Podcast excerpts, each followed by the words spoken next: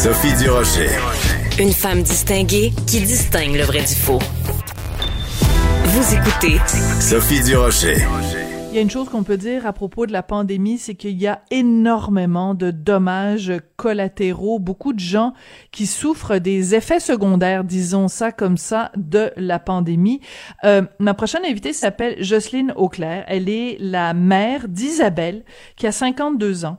C'est une adulte autiste qui est aussi déficiente intellectuelle. Elle habite en RI, donc en ressources intermédiaires.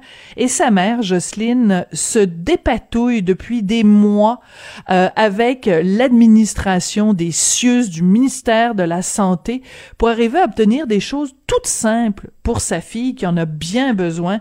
Euh, elle va nous expliquer tout ça, Madame Auclair. Bonjour. Bonjour, Madame Sophie. Merci de m'accueillir.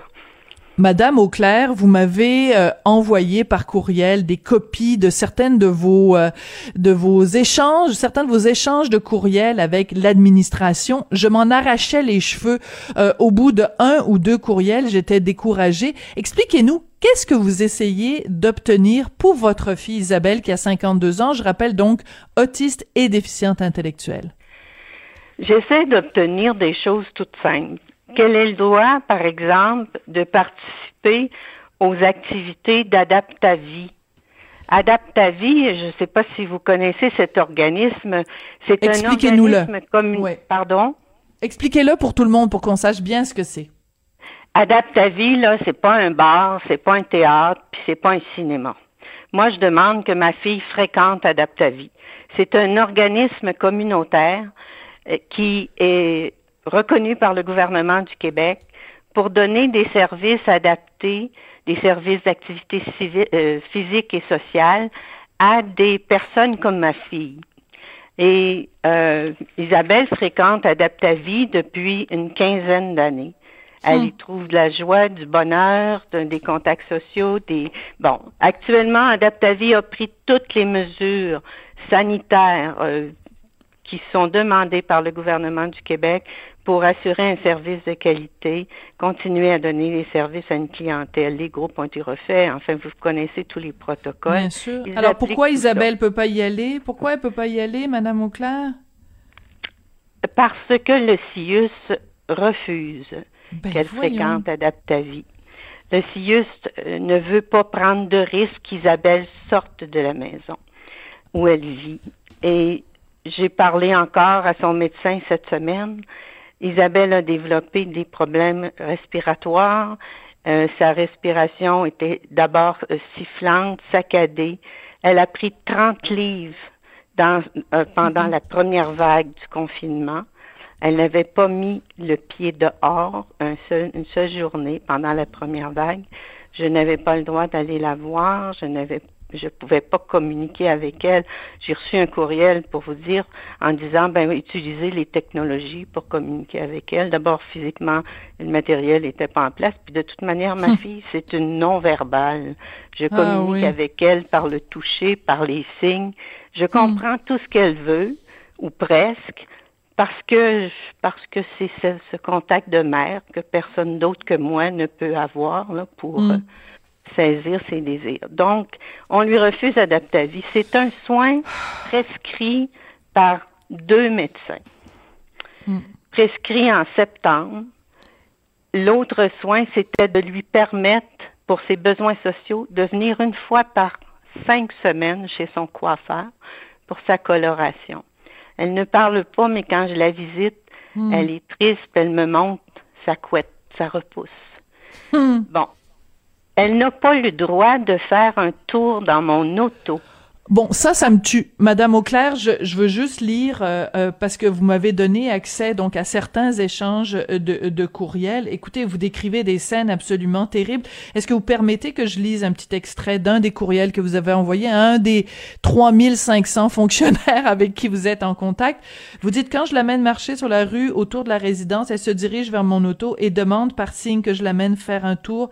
Cela me brise le cœur chaque fois de lui refuser ce plaisir dans une auto que j'ai fait désinfectée par des professionnels. Ma fille n'est pas en confinement, elle est en captivité. Madame Auclair, je lisais ça, je pleurais. Comment se fait-il que les fonctionnaires, eux, est-ce qu'ils ont un cœur de pierre de pas comprendre la douleur d'une maman, la douleur d'une fille?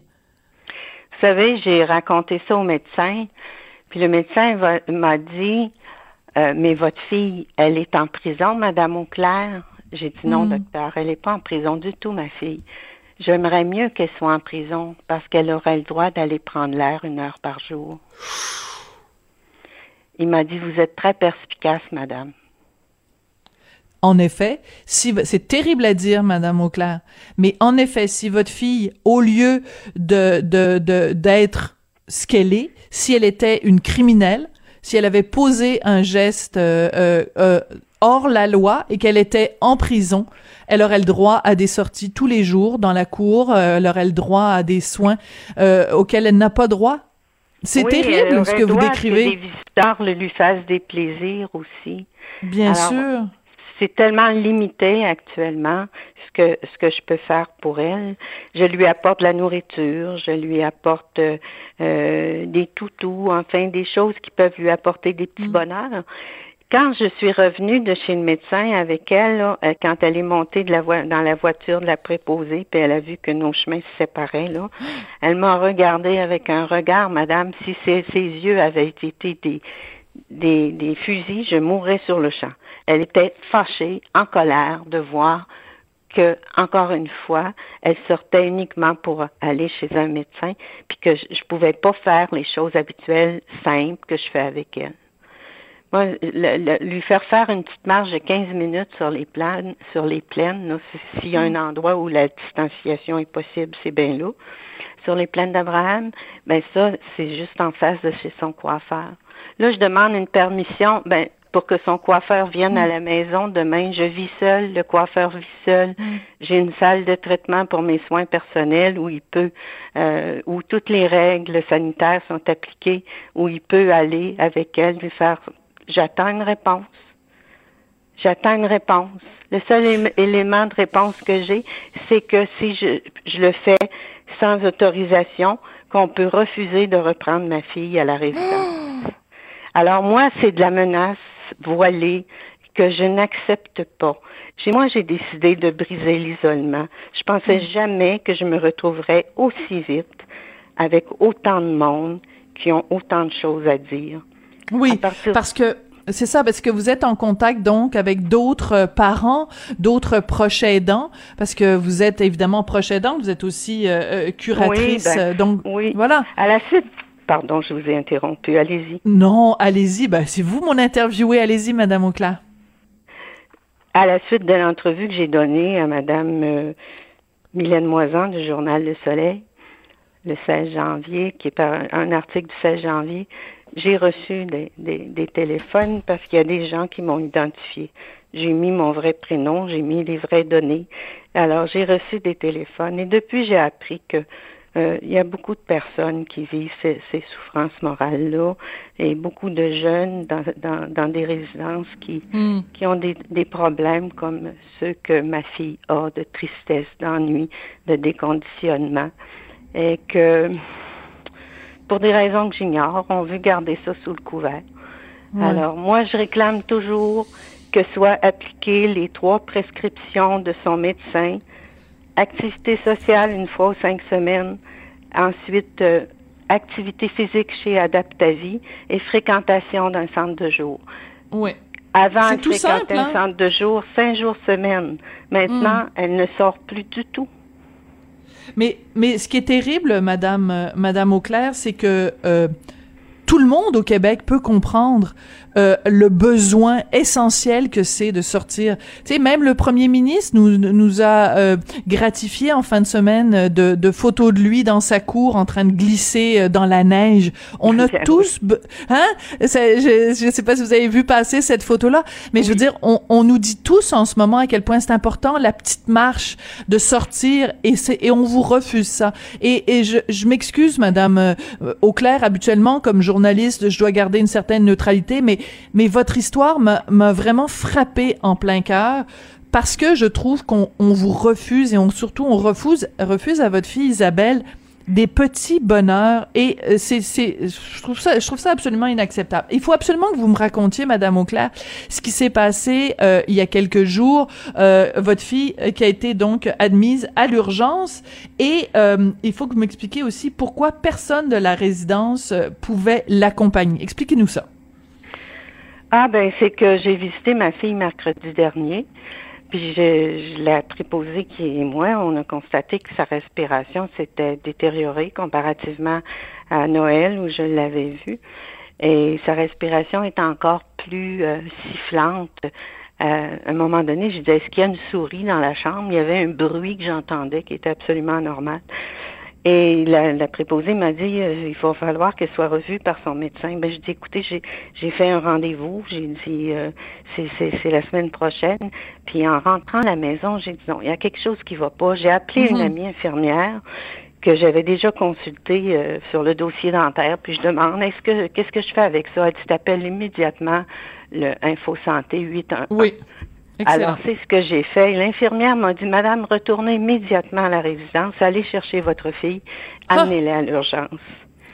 Moi, j'ai, sur le coup, j'ai, dit, qu'est-ce que je fais? J'ai appelé la résidence, j'ai, dit ça, j'ai dit ce, que, ce qui s'était passé, puis il y avait personne qui pouvait m'accompagner à l'urgence. Il n'y avait pas de deuxième personne que la préposée pouvait appeler puis hmm. partir avec Isabelle et moi, puis s'en aller à l'urgence de Chul. Moi, je n'avais pas le droit de la sortir en auto. J'étais coincée. J'étais désespérée. Je n'avais pas le droit de la sortir en auto. Et jusqu'à présent, puis j'ai toujours été docile avec les recommandations du CIUS. J'ai jamais euh, euh, manqué de respect mm-hmm. à, des directives. Et là, j'ai avisé le CIUS. J'ai avisé le CIUS que là, je pouvais plus. J'avais un rôle de curatrice à faire, puis que je pouvais plus ne pas appliquer les prescriptions médicales. Bien sûr. Je, leur ai écrit hier. Puis je leur ai dit que j'irais chercher ma fille dimanche, puis que je l'amènerais chez Adaptavie. Bon. Alors vous allez être vous allez être une hors-la-loi, Madame Auclair, pour ben, offrir un petit bonheur à votre fille je viens d'apprendre que si je fais ça, que je risque de ne pas pouvoir la retourner à la résidence. Je trouve ça terrible, Madame Auclair. Voilà. Ça, c'est une préposée qui m'a dit ça sous toute réserve. Et moi, j'ai demandé par écrit au CIUS de dire si vous me l'interdisez, répondez-moi par écrit que vous me l'interdisez. Je ne veux pas faire les choses en cachette. Je vous annonce mes intentions parce que je suis coincée une fois de plus. Comme curatrice, je dois autoriser les soins. Je les autorise. Je mets en pratique ceux que je peux mettre en pratique, mais je peux pas faire plus que ça. Puis je dis au CIUS, si vous n'êtes pas d'accord, non, il vous reste encore 48 heures pour me le dire. Je leur ai ça. Madame Auclair, je veux juste... la loi.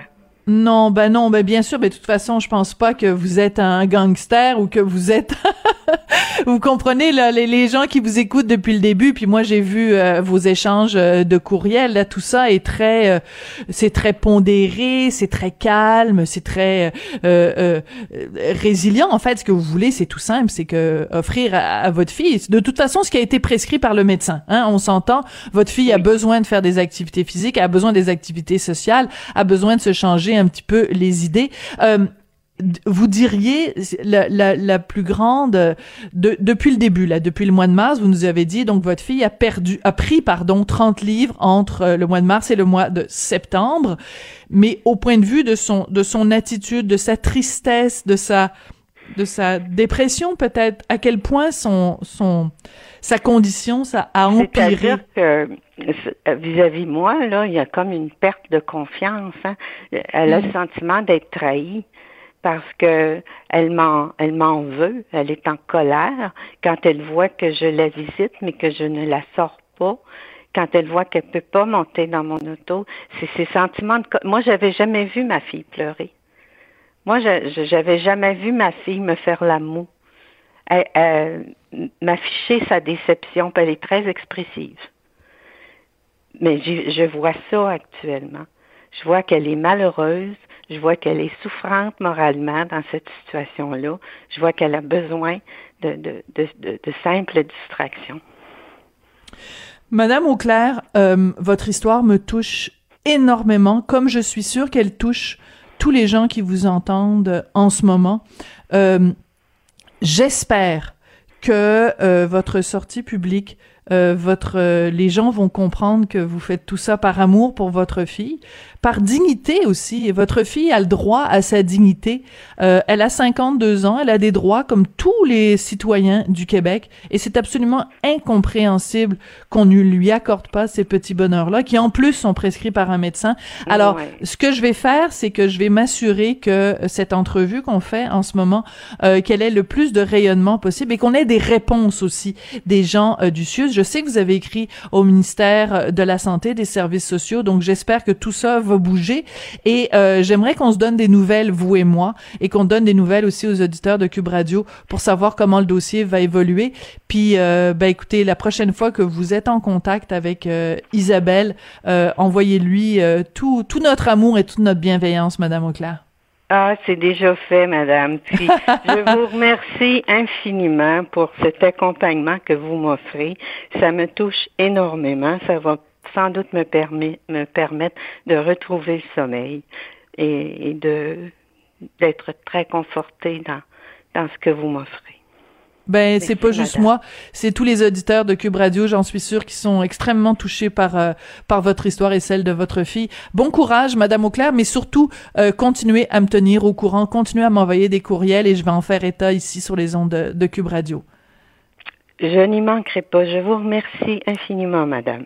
C'est moi qui vous remercie, Jocelyne Auclair, donc qui est la maman d'Isabelle, qui a 52 ans, qui est une adulte autiste déficiente intellectuelle, et elle se frappe, c'est la maison des fous d'Astérix, elle se frappe à une bureaucratie, à des fonctionnaires, des, des et, vous l'avez entendu, Madame Auclair, là, c'est une dame toute calme qui, euh, qui veut simplement offrir à sa fille une visite chez le coiffeur, une petite sortie sur les plaines d'Abraham, aller faire un petit peu d'activité physique trouve cette histoire absolument révoltante.